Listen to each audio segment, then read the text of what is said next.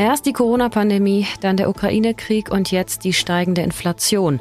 Die Augsburger Tafel hat alle Hände voll zu tun und sucht dringend Verstärkung. Außerdem geht es in dieser Folge um eine Suchaktion am Kuhsee, den Energiesparplan von Wirtschaftsminister Robert Habeck sowie das Musical- und Kinoprogramm für die warmen Sommernächte in dieser Woche.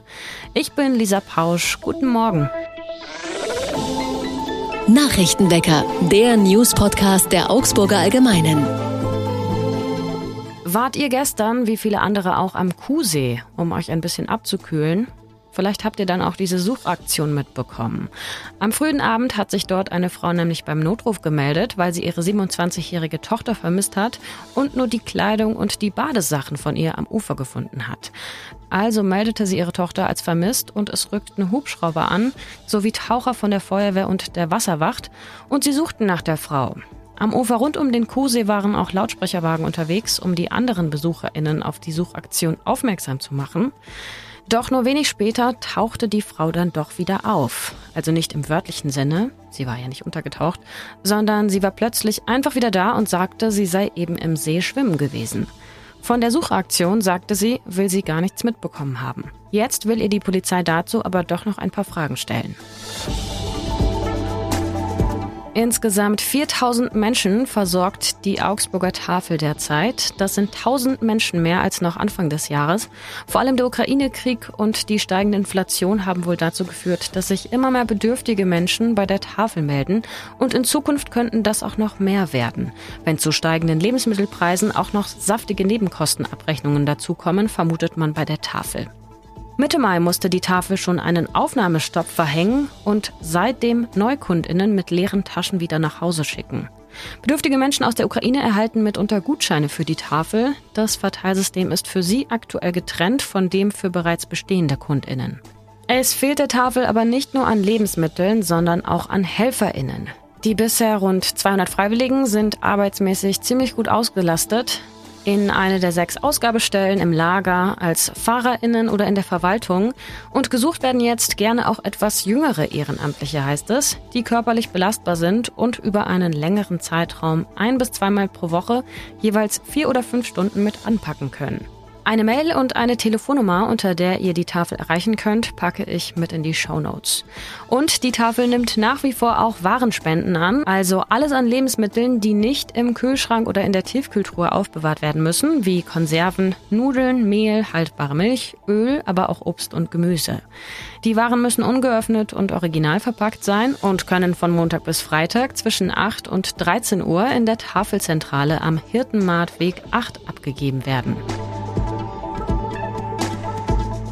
Die Gögginger Straße war zuletzt gesperrt, weil an der Fahrbahndecke gearbeitet wurde. Ab heute ist sie aber wieder befahrbar. Auch an diesem heißen Wochenende wurde dort ab 5 Uhr früh bis in die Nacht geackert. In der Nacht auf heute sollten dort, laut Plan, alle Markierungen angebracht werden. Aber die nächste Sperrung steht gleich fürs kommende Wochenende an. Da ist nämlich die Kreuzung zwischen Eichleitner, Schertlin, Kalmberg und Morellstraße dran. Und ihr kommt dann vorübergehend auch nicht auf die Görginger Straße. Anwohnende werden gebeten, das Gebiet, wenn möglich, dann zu umfahren. Und Bauarbeiten gibt es derzeit auch auf dem Hermannfriedhof. Da werden alte verrostete Wasserrohre ausgetauscht und es kommen sieben Brunnen dazu. Die Gräber sind aber trotzdem weiter zugänglich, nur teilweise eben von Schutthaufen umgeben. Wir schauen auf das Wetter in Augsburg. Der Tag heute beginnt sonnig. Am Nachmittag kann es vereinzelt etwas gewittern. Die Temperaturen steigen auf bis zu 30 Grad. Ähnlich geht es dann auch in den nächsten Tagen weiter. Schwülwarm mit Temperaturen um 27 Grad und einer Mischung aus vollem Sonnenschein und vereinzelten Gewitterfronten.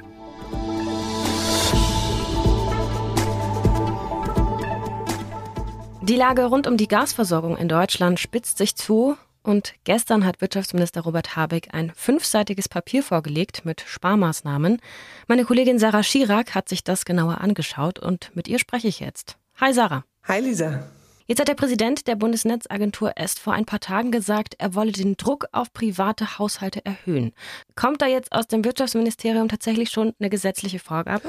Nein, das tatsächlich nicht. Also die Vorgaben oder das Strategiepapier, was das Wirtschaftsministerium am Sonntag vorgelegt hat, das bezieht sich wirklich auf die Industrie und auf Spar Vorgaben und Sparvorschläge für die Industrie, also wie die Industrie Gas sparen kann.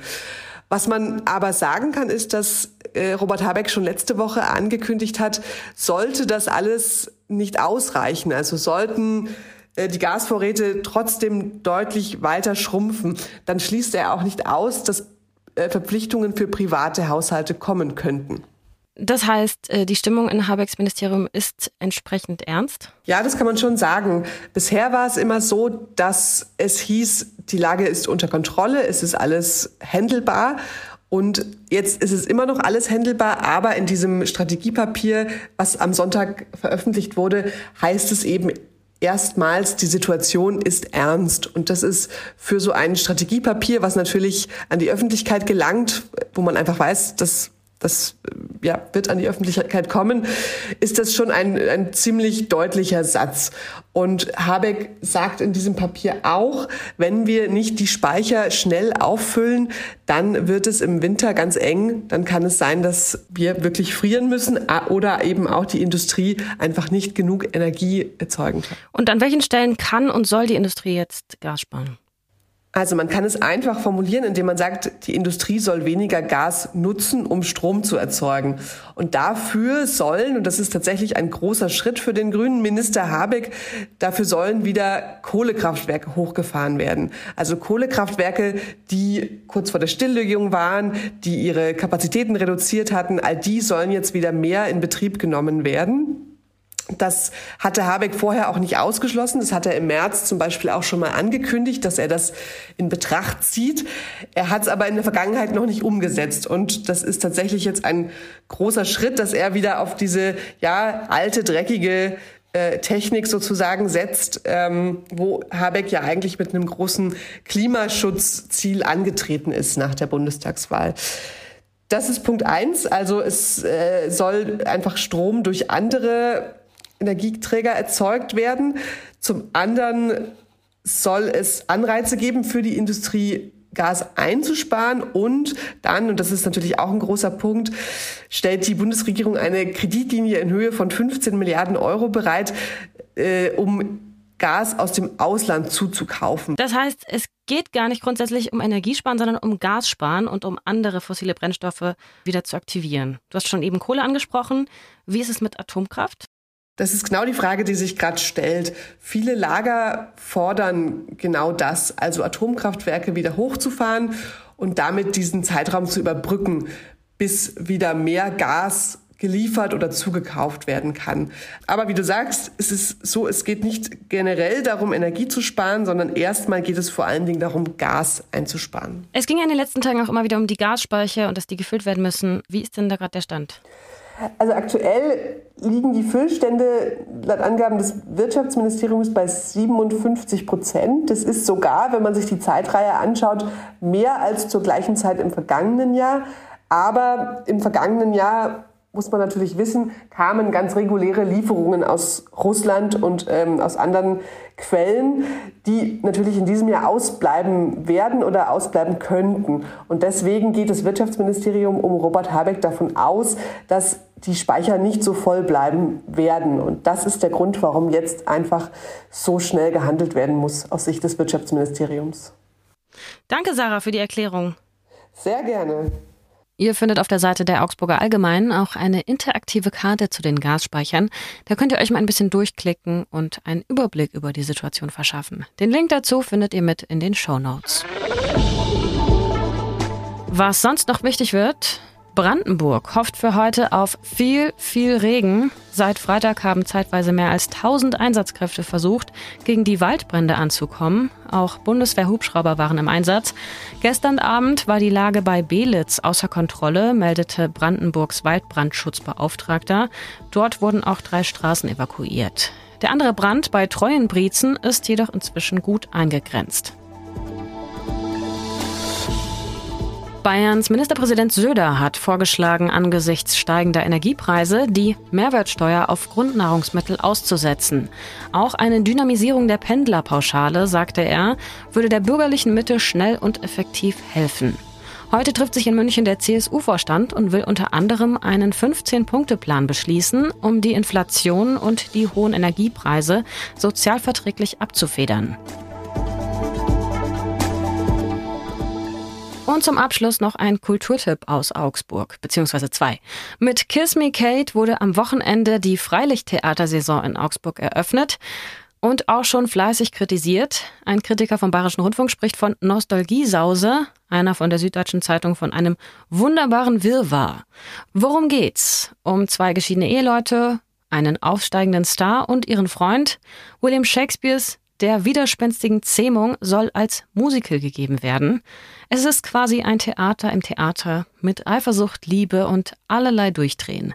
Das Stück ist das erfolgreichste Musical von Cole Porter und wurde erstmals 1948 in New York aufgeführt. Es gibt in Augsburg jetzt noch neun weitere Vorstellungen vom 24. Juni bis zum 9. Juli auf der Freilichtbühne und auf dem Sommerprogramm steht auch noch das preisgekrönte Fugger-Musical Herz aus Gold ab dem 17. Juli und Karl Orffs Carmina Burana ab dem 23. Juni. Übrigens gibt es eine Vorstellung Herz aus Gold mit Audiodeskription und Kiss Me Kate mit Übersetzung in Gebärdensprache. Eintrittskarten gibt es ab 24 Euro. Ermäßigungsberechtigte erhalten im Vorverkauf um die 30 Prozent Rabatt. Und wenn Musicals nicht so euer Ding sind, dann vielleicht Freilichtkino. Es gibt einiges im Programm von Lechflimmern in diesem Jahr. Heute die fabelhafte Welt der Amelie und Marry Me, verheiratet auf den ersten Blick. Einlass ist ab 20 Uhr. Das war's von mir und dem Nachrichtenbäcker für heute. Ich bin die ganze Woche über hier vor dem Mikro. Wir hören uns also die Tage, wenn ihr mögt. Habt einen guten Start in die Woche. Macht's gut. Tschüss, bis bald und ahoi. Nachrichtenwecker ist ein Podcast der Augsburger Allgemeinen. Alles, was in Augsburg wichtig ist, findet ihr auch in den Show Notes und auf augsburger-allgemeine.de.